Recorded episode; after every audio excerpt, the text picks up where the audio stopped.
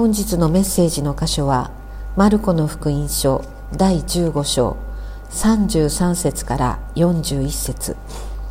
聖書は後ろの方新約聖書の101ページになります。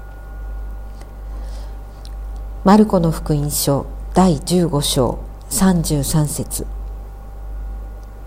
さて12時になった時全地が暗くなって午後3時まで続いた。そして3時にイエスは大声でエロイエロイラマサバクタニと叫ばれた。それは訳すと我が神我が神どうして私をお見捨てになったのですかという意味である。そばに立っていた幾人かがこれを聞いて空エリアを呼んでいると言った。すると一人が走って行って海面に水ぶどう酒を含ませてそれを足の棒につけてイエスに飲ませようとしながら言った。エリアがやってきて彼を下ろすかどうか私たちは見ることにしよう。それからイエスは大声を上げて息を引き取られた。神殿の幕が上から下まで真っ二つに裂けた。イエスの正面に立っていた百人隊長はイエスがこのように息を引き取られたのを見てこの方は誠に神の子であったと言われ言った。また遠くの方から見ていた女たちもいた。その中にマグダラのマリアと小ヤコブとヨセの母マリアとまたサロメもいた。イエスがガリラヤにおられた時いつも付き従って仕えていた女たちである。この他にもイエスと一緒にエルサレムに登ってきた女たちがたくさんいた。本日はこの箇所より「人は悪魔に勝った」と題してメッセージをお願いします。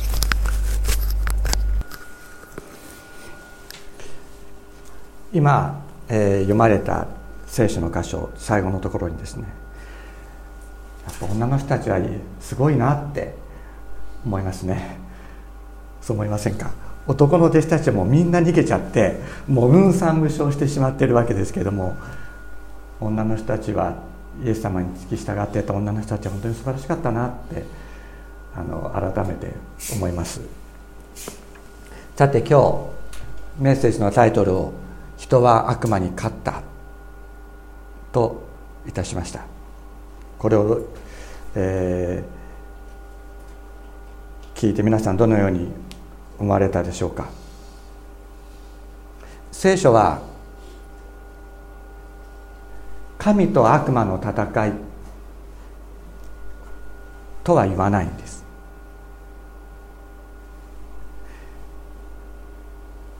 なぜかって言ったら初めから勝負は決まってるからです。神様は勝つに決まってる。神様が悪魔作ったんですから。神様が悪魔を作ったんです。神様がよろしいですか？神様が悪魔を作ったんです。初めから勝負は決まってるんです。神様が悪魔を存在しないものにしようと思うならばそれはできるんです。初めから勝負は決まってる。聖書が問題にする戦いは何かって言ったら人と悪魔の戦いなんです。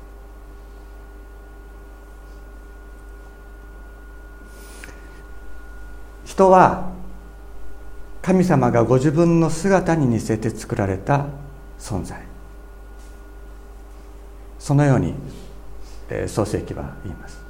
ご自分の姿に似せて作られた存在。あるいは自分の影のような影として作られた。神様がいらっしゃるところどこにでも一緒に行く。そういう影のような存在として作られたと言われるそれに対して悪魔は一番霊の力が強い霊的神様の次に霊的な力が強い存在として作られた。それが神様に反,、えーえー、反抗するというか反逆したわけですけれどもその霊的に強いえー、霊的存在であった悪魔が人間を誘惑して神様から離れさせようとした。離れさせてしまった。それが、えー、創世記の一番最初に書いてある人間の、えー、創造と堕落の、えー、出来事でありました。神様はご自分の姿に似せて作られたご自分が作った人が悪魔にそそのかされてご自分から離れていってしまった。神様にとっての最大の関心事は何かって言ったらこのご自分の姿に似せて作った人が悪魔に勝つかどうかなんですね。この人が悪魔に勝つかどうか。これが神様にとっての最大の関心事であるわけなんです。ですからローマ別の手紙の中でパウロが最初のアダムの失敗によって罪が人にやってきたけども第二のアダムによって、えー、永遠の命がもたらされるということを言っていますけれどもその第二のアダムイエス・キリストイエス・キリストが悪魔に勝つ。人としてのイエス・キリストですよ人としてのイエス。100%の人であったイエス・キリストが悪魔に勝つかどうか。これが神様にとっても最大の、えー、関心事というか最重要事項であったと言って過言ではないのです。このことを前提として考えると今日の箇所すごくよくわかると思います。このことを前提としなければ読み方が狂うようにも思います。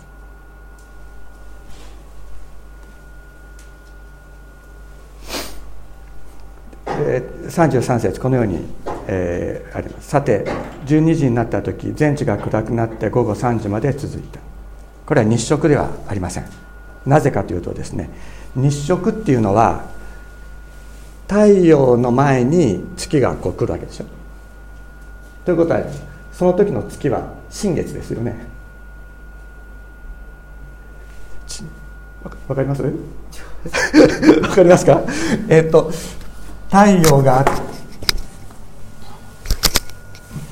太陽があって地球があってこの間に月が入ると日食になりますよね。だから地球から見たら月はあの新月って言ってつまり月の形が何も見えない。白いところが何も見えない時状態で太陽の前を通過するから日食が起きるわけですね。大丈夫ですか？だからこれは日食が起こったということではなかったというふうにこう理解されるわけ。ですなぜかって言ったら、えー、復活祭っていうのは満月の時なんですよ。だからあの満月ということは太陽がここにあって地球がここにあったら月はこっち側にあるわけだからだからこれは日食はそこで起こったっていうことではないわけです。どういう暗闇だったか分かりません。あの非常にあの厚い雲が覆ったのかそれどうか分かりませんけれどもあの暗あの暗闇が地を覆ったというふうにあの言っています。世の光イエス・キリストが取り去られたのだ。ということをこのことは表している。ヨハネの福音書にイエスは彼らに言われた。まだしばらくの間光はあなた方の間にあります。闇があなた方を襲うことがないように。あなた方は光がある間に歩きなさい。闇の中を歩く者は自分がどこに行くのか分かりません。あなた方に光がある間に光の子供となるために光を信ぜよとイエス様おっしゃった。イエス様が取り去られる時闇が覆うと。いうことを言ってるわけですね。ここで、えー、イエス様が十字架の上で語られた言葉マルコの福音書と、えー、マタイの福音書にはこの一言だけが記録されている。これはエロいエロいレマ,、えー、レマサバクタニえー、とあラマですね。ラマ・サバクタニ、えー、これアラム語です。ヘブライ語ではですねエリーエリーレマ・ザクタニというふうになるわけですけれどもこれは先ほどご一緒に読んだ詩編の22編の第一節の言葉でヘブライ語であります。これはあの「エル」っていうのが神っていう意味で「いい」っていうのが私のっていう意味なんです。でくっつけて「エリー」っていうふうになるんですけども。ですから「我が神我が神私の神様私の神様どうして私を見捨てたのですか?」という意味ですね。でこのおそらくローマ兵はですねこの「エリー」っていう言葉を聞いてあるいはエロヒーだったか分かりませんけどあのアラム語だったらエロヒーでヘブライ語だったらエリーですけどもそれを聞いてあのエリア旧約聖書の大預言者の一人エリアを呼んでるんだっていうふうにそのエリーっていう言葉を聞き違えた。だからイエス様がエリアを呼んでるんだと思ったんですね。言葉が分かんないから。それであエリアを呼んでるんだろうからエリアが来るかどうか見見てやろうじゃないかというようなことで、まあ、先ほど読まれたようなことを行ったでまああのなぜあのアラーム語なのかということなんですけども、まあ、当時地中海今のパレスチナの辺りで話されてた一般に通じる言葉はアラーム語でありました。そして、えー、一時期はですねユダヤ人たちはあのバビバビロン法師に連れて行かれて70年経ってる間にヘブライ語分かんなくなっちゃった。それであの補修から帰ってきた時にヘブライ語で聖書を読んで聞かせても彼ら理解できなかったんですよ。それであのエズラ記っていう、えーええー、いうのがありますけれどもエズラ記を読むとあのアラム語で説明したから彼らは分かった。ヘブライ語で言われても分からない。何言ってるか全然分からない。だけどアラム語で説明したから理解できたとあの理解されあの解釈されるところがあるんですね。まあ、そのようにあのヘその一時期はもうヘブライ語はあの一般に使われなくなってしまってですねその聖書の聖書の言葉もえー、分からないという状況にもまでなっていた時期があったわけですでこのイエス様がいらっしゃった時代ではユダヤ街道の中ではヘブライ語が使われていました。でヘブライ語で聖書が読まれていた。ただしやはり日常会話などはアラム語が一般的に使われていたということもあってそしてあのそのヘブライ語で読んだ後にアラム語で翻訳したりあるいは解説はアラム語でなされていたというようなことがあったんですね。で、まあ、これはあの加藤恒明牧師の説教を読んだ時に、まあ、加藤先生もそういうふうに理解してあそういうふうに理解してたんだなと思いましたけれどもおそらくこの詩編22編はイエス様の愛称の詩編だ詩編の一つだったに違いないそしてヘブライ語で読むととも読むとともにアラム語ででも説明しておられた。そういうことをよくやっておられたに違いないと、まあ、まあ加藤先生もそういうふうに言っている。で、まあ、ここから私の解釈ですけれどもああの、まあ、詩編の22編は皆さん読んで分かったように前半は神様から見捨てられて敵に苦しめられる苦しみが、えー、語語られている、まあ、神様が遠く離れている。自分から遠く離れているその苦しみが語られていて後半は賛美と喜びが歌われているわけですね。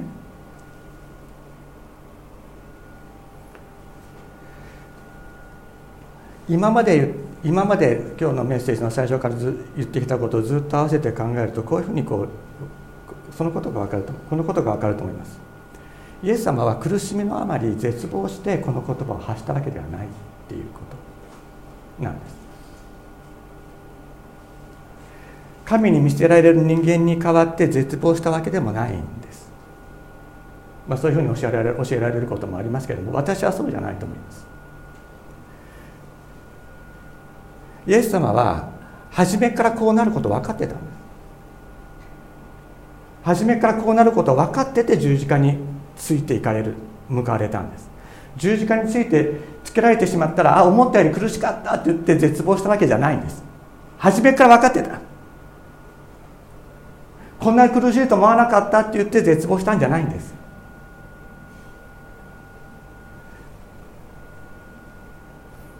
分かっていてあえて自ら十字架にかかっていかれる。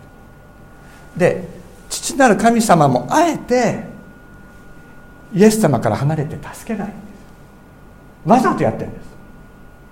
助けようと思ったら助けられるのに。なぜかそこがすごく重要。人としてイエス様が悪魔に一人で勝たなきゃいけないからなさっきも最初に言いましたように神様の最大の関心事項。それは人であられたイエス・キリストが一人で悪魔と戦って勝つかどうか。それが神様にとって最も重要なことであった。人として来られたイエス・キリストが悪魔に勝つことによって人が悪魔に勝つ。エデンの園で悪魔にやられてしまった人がここで完全に悪魔に勝つかどうかっていうのはイエス様がただ一人でこの悪魔との戦いを勝ち抜くか否かということにかかってるんですね。エデンの園でもそうでしたね。アダムとエバが悪魔にやられた時っていうのは神様そばにいなかったでしょ。神様そばにいませんでしたよね。それと同じように神様がそばにいないただ一人で置かれている状況の中でイエス・キリストがただ一人勝つ。これによって人が悪魔に勝つ。言うならば神様はイエス様に一人で戦わせて勝たせる。そのために遠く離れていらっしゃる。イエス様はそのことが分かってるんですよ。分かってるからこの詩篇を引用したんです。ただ一人の戦いを戦い抜かなければいけない。もちろんそれは苦しいことであった。筆舌にすることのできないほどの苦しみをイエス様は味わわれるわけですけれどもそれが悪魔との戦いである。しかもその悪魔ともその苦しみを与えられている時に父なる神神様に対する信頼を深い信頼を失わずそして自分を十字架につける者たちのために祈り続ける。どんな苦しみを与えられてもその愛が消えることがない。愛の炎は燃え続ける。そしてイエス様は一言もですね私は正しかった私は正しかったのにとおっしゃらないんです。そのことによって悪魔との戦いに勝利なさったんです。悪魔は何度も言ってます。この教会ではもう皆さんよく分かってらっしゃると思いますけれども悪魔は私たちに私は正しかったのにって言わせたいんです。悪魔はそうさせたいんです。私は悪くないのにと言わせたい。もうアダムといえば全くそうでしたよね。私は悪くない。妻が悪い、妻が悪いって言ったら妻いや私は悪くない、蛇が悪い。それが悪魔の策略。それがそれによって人間は地に落ちてしまった。罪に落ちてしまったんです。だけどイエス様は十字架の上でも十字架にかかる前でも一言まで自分の正しさを主張なさらなかった。ここでここにイエス様の勝利が確定したわけ。ですこれを神様はイエス様一人にさせたんです。この戦いをイエス様一人だけに戦わせた。手出しなかった。だから人が勝ったんです。神様はここで手出ししてた。一人が勝ったことにならない。悪魔との戦いは人と悪魔との戦いです。イエス様は全人類の代表としてこれを戦い抜きそして勝利なさいましたそのことがこのようにヘブル人の手紙の中に書かれている。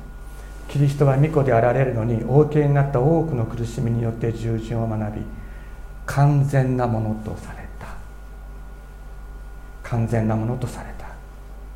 完全なものとされたから彼に従う全ての人々に対して常しえの救いを与えるものとなったとヘブル人の手紙5章8節に8節9節に、え、語られています。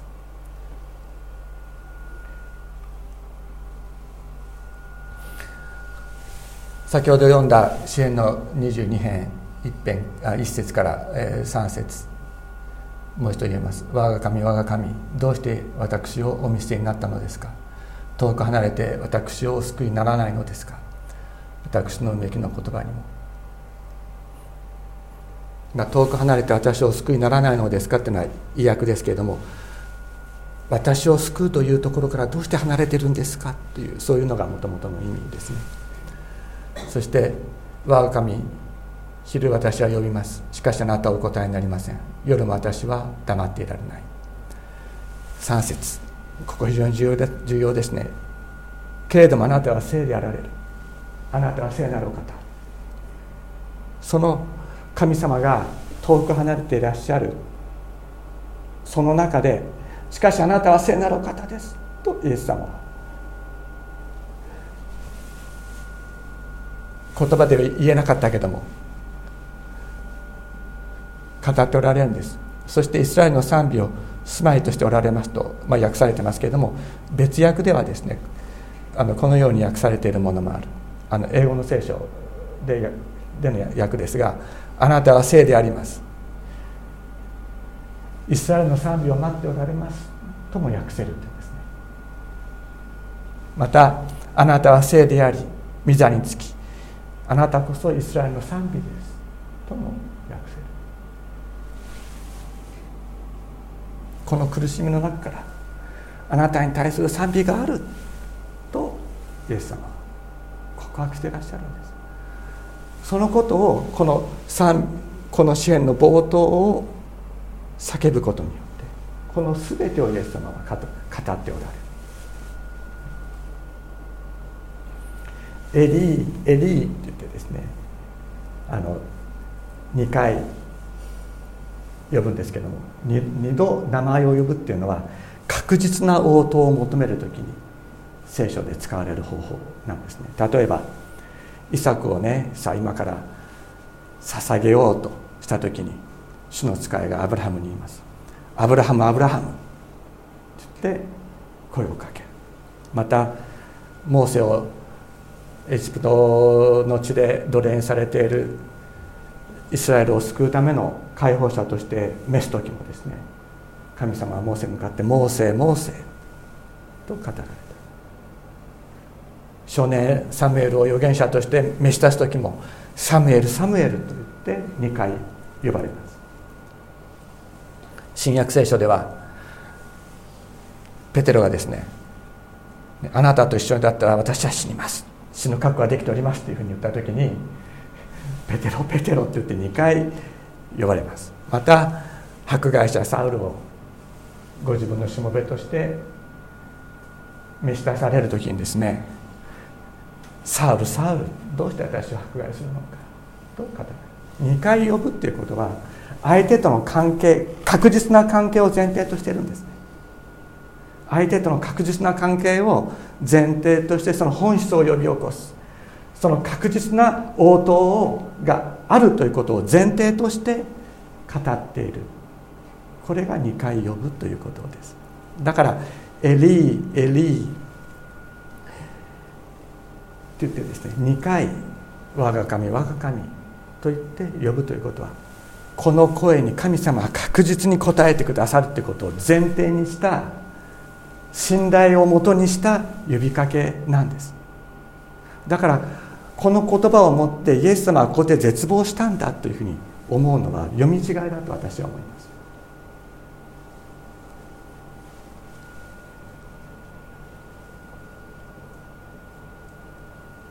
ここにですね父なる神様のまず父なる神様の主イエス様に対する深い信頼があるんです。ただ一人でサタンに打ち勝つ。我が子イエスこそ人としてただ一人でサタンに打ち勝つことができる。そのような深い信頼が父なる神様の主イエス様に対する信頼があります。そしてもう一方で主イエス様の父なる神様に対する深い信頼の呼びかけがここに聞こえてくるのです。この方こそ私たちの王なんです。この王が勝ってくださったから全人類が悪魔に勝ったことになったんです。つまり悪霊の将軍であるですね。悪魔サタンが一方にいて全人類の将軍である代表であるイエス様がいて一騎打ちして人の代表が勝ったんです。これがイエス様の十字架です。このことによってイエス様は完全な人完全なものとされたとヘブル人の手紙は言う。悪魔に対する人の勝利が与えられたのです。そして常しえの救いを与えるものとなった。だからその血が完全な贖いを成し遂げた。とヘブル人の手紙は私たちに語りかけているわけです。で今日読んだ箇所15節30 15章37節にこうあります。それからイエスは大声を上げて息を引き取られた。神殿の幕が上から下まで真っ二つに裂けた。イエス様が十字架にかけられていたのは3時間からまあ6時間の間、まあ、3時間ぐらいだったというふうに一般に考えられているわけですけれども十字架にかけられてそのぐらいで死ぬということは普通はないんです。もっとずっと長く生き続けます。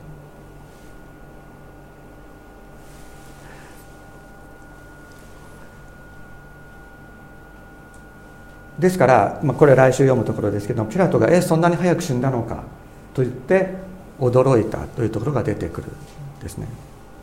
でですからこれは十字架にかけられた人が普通にたどる死のプロセスではなかったということが分かる。イエス様はみ自らの命血ですね。自らの命血という言葉によって表される自らの命をその肉体から解放した。そしてその命はですね神殿の中にあった死聖所にそのまま入ったっていうんです。それが聖書が言ってるんですいうことなんです。ま神殿のこれはあのこれは、えー、神殿ではなくてあの幕屋のですね模型ですけれどもまあ、外側にはジュゴンの皮がこうかけられていて内側にはあの綾織のですね綾織っていうかもう非常に美しい、えーえー、カーテンがかけられてで毎日祭司の代表がですねここに来て、えー、香でこああのこここで香を炊きます。でこれは金色の七色の、えー、食材メノラーと言われるものです。この、えー、七色のあ七枝のメノラ、えー、食台ではずっとあの絶えることなく火が灯されていました。そしてこの、えー、香の祭壇ですね香炉では毎日ここに、えー、祭司が入ってきて香を炊くわけですけれどもここにあの非常に厚い、えー、幕がかけられていました。そしてその幕の内側にえー、契約の箱があの置かれていたわけです。でそれはどういうものかというとこれこれはあの割と最近ですね再建されたものだそうですけども、えー、アカシア材で作ってあってもう純金が貼られている。上にはケルビンがあの置かれていてこの中には、えー、10階の石板とそれから目を出した、えー、アロンの杖とそしてマナが入れられていた。これが、えー、この死聖女こちらが聖女。でこちら側が死聖女と言われて聖の聖。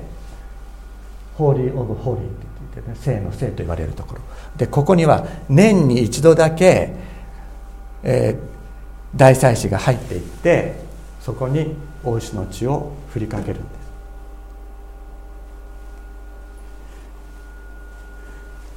これ純金が貼られてるんですけどここにですね血をあの器に大石の血を持ってってですねこうやって振りかけるんです。こうやって。振りかけた後日本人だったらどうしたくなりますか？最後出ていく時に拭き 拭き取りたくなりますよね。でもそうしないんですよ。ずっとなぜかって言ったら血が最も清いんです。その血がこれに吹きかけられなかったら贖いは行われないですね。で祭祀の服もねすごく綺麗な天布で作られてるんですよ。だけどその祭祀の服もですね血を振りかけるんです。だからそうするとねこう血がの血の斑点がパパパパパパパっていうふうにいっぱいくっついてるのが最も清いんです。この感覚分かります？私分かりませんね。日本人にはなかなか分からない感覚。でもこれが分かることがやっぱり必要なんあの聖書の世界を理解するためには必要なんだと思います。日本人だったらそれだったら洗いたくなりますもんね。なんか今だったら酵素パワーとかって言って血が全部 あの分解するような洗剤で洗いたくなるような感覚を日本人は持つと思うけどもそうじゃなくて血が振りかけられる。それによって清いものとされる。また血を振りかけるんですね。指でこうやってこういうふうにして。それによって贖いが行われている。でここで神殿の幕が真っ二つに上から下まで裂けたというのはこの死聖女の幕が裂けたということ。裂けてどうしたか。イエス様の中に入られてご自分の血を持って永遠の永遠の大祭司として中に入られた。でここにご自分の血を注がれた。だからそれで全人類の罪の贖いが行われた。聖書は言うんです。すごいことしてくださった。先週も読みましたけれどもヘブル人の手紙の9章にこういうふうに書いてある。11節。しかしキリストはすでに成就した素晴らしい事柄の大祭司として来られ手で作ったものでない言い換えればこの作られたものとは違ったさらに偉大なさらに完全な幕屋を通り幕屋ってのはご自身の体のことです。またヤギと子牛との血によってではなくご自分の血によってただ一度誠の聖女に入り永遠の贖いを成し遂げられたのです。もしヤギと牛の血また目牛の灰を汚れた人々に注ぎ注ぎかけるとそれが清めの働きをして肉体を清いものにするとすればましてキリストが傷のないご自身を常しえの御霊によって神にお捧げになったその血はどんなにか私たちの良心を清めて死んだ行いから離れさせ生ける神に使えるものとするでしょう。10章11節にはこのようにあります。また全て祭司は毎日立って礼拝の務めをなし同じ生贄を繰り返し捧げますがそれらは決して罪を除き去ることはできません。しかしキリストは罪のために一つの永遠の生贄を捧げて後神の右の座につきそれからはその敵がご自分の足体となるのを待っておられるのです。キリストは清められる人々を一つの捧げ物つまりご自身の血という捧げ物によって完全に全うされた。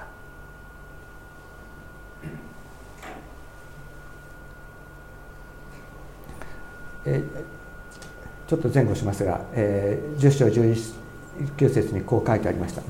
ちょっと順番が逆になりました。こういうわけですから兄弟たち私たちはイエスの血によって大胆に誠の聖女に入ることができる。イエスはご自分の肉体という垂れ幕を通して私たちのためにこの新しい生ける道を設けてくださったのです。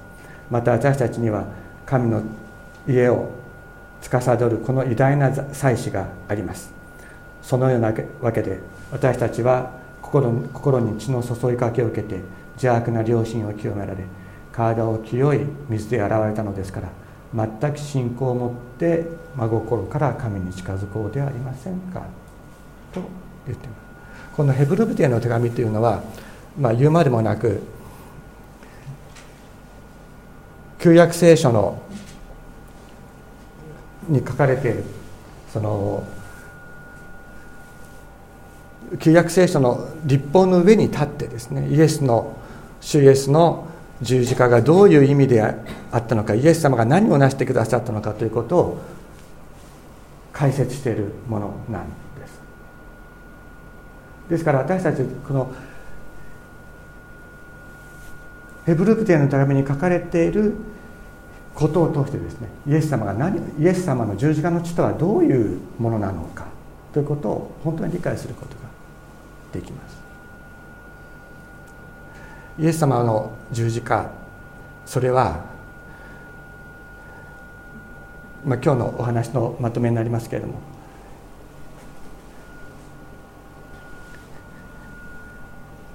なぜ父なる神様は十字架の上で苦しみの絶頂の中にあるイエス様を助けに来なかったのか。イエス様はそれ分かってました。この戦いをするためです。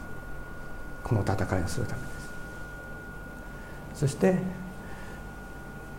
悪魔との戦いに勝ち完全なものとされたイエス様がその地を聖女の中に持って入り幕を切って落としてですね死聖女の中に入ってご自分の血を霊的な意味でおいてですよ。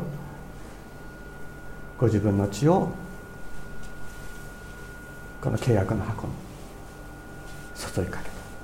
これによって永遠の贖いが成し遂げられたのだ。ということです。だから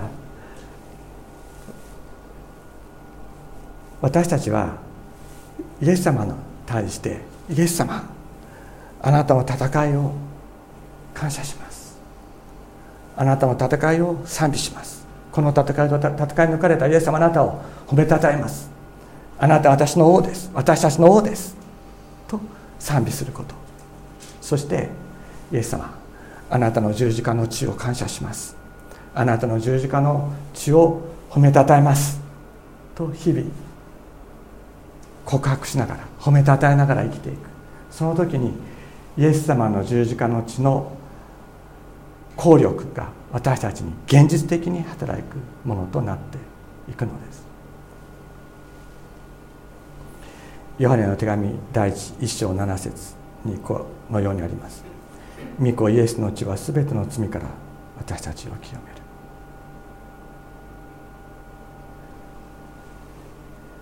イエス様の十字架の血それは今も信じる者たち。主に頼る者たちに誘いかけ続けられている。この地をですね私たち褒めたたえながら本当に罪から私たち自身も立ち上がるものでありたいとただ許されてるだけもちろん許されたってことは素晴らしいことでこれ以上ない祝福でありますけども私たち自身も罪から立ち上がるものでありたいと心から願います。お祈りしましょう。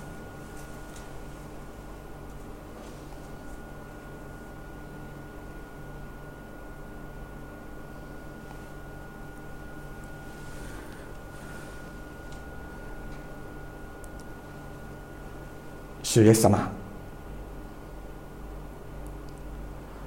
私たちの王様。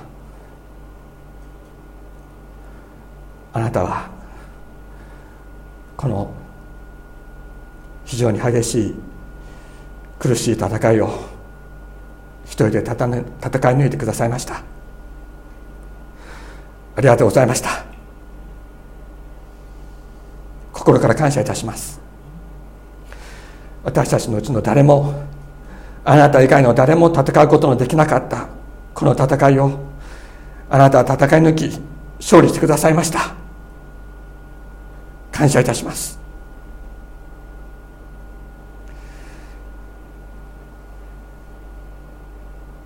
主イエス様あなたの十字架の血を褒めたたえます。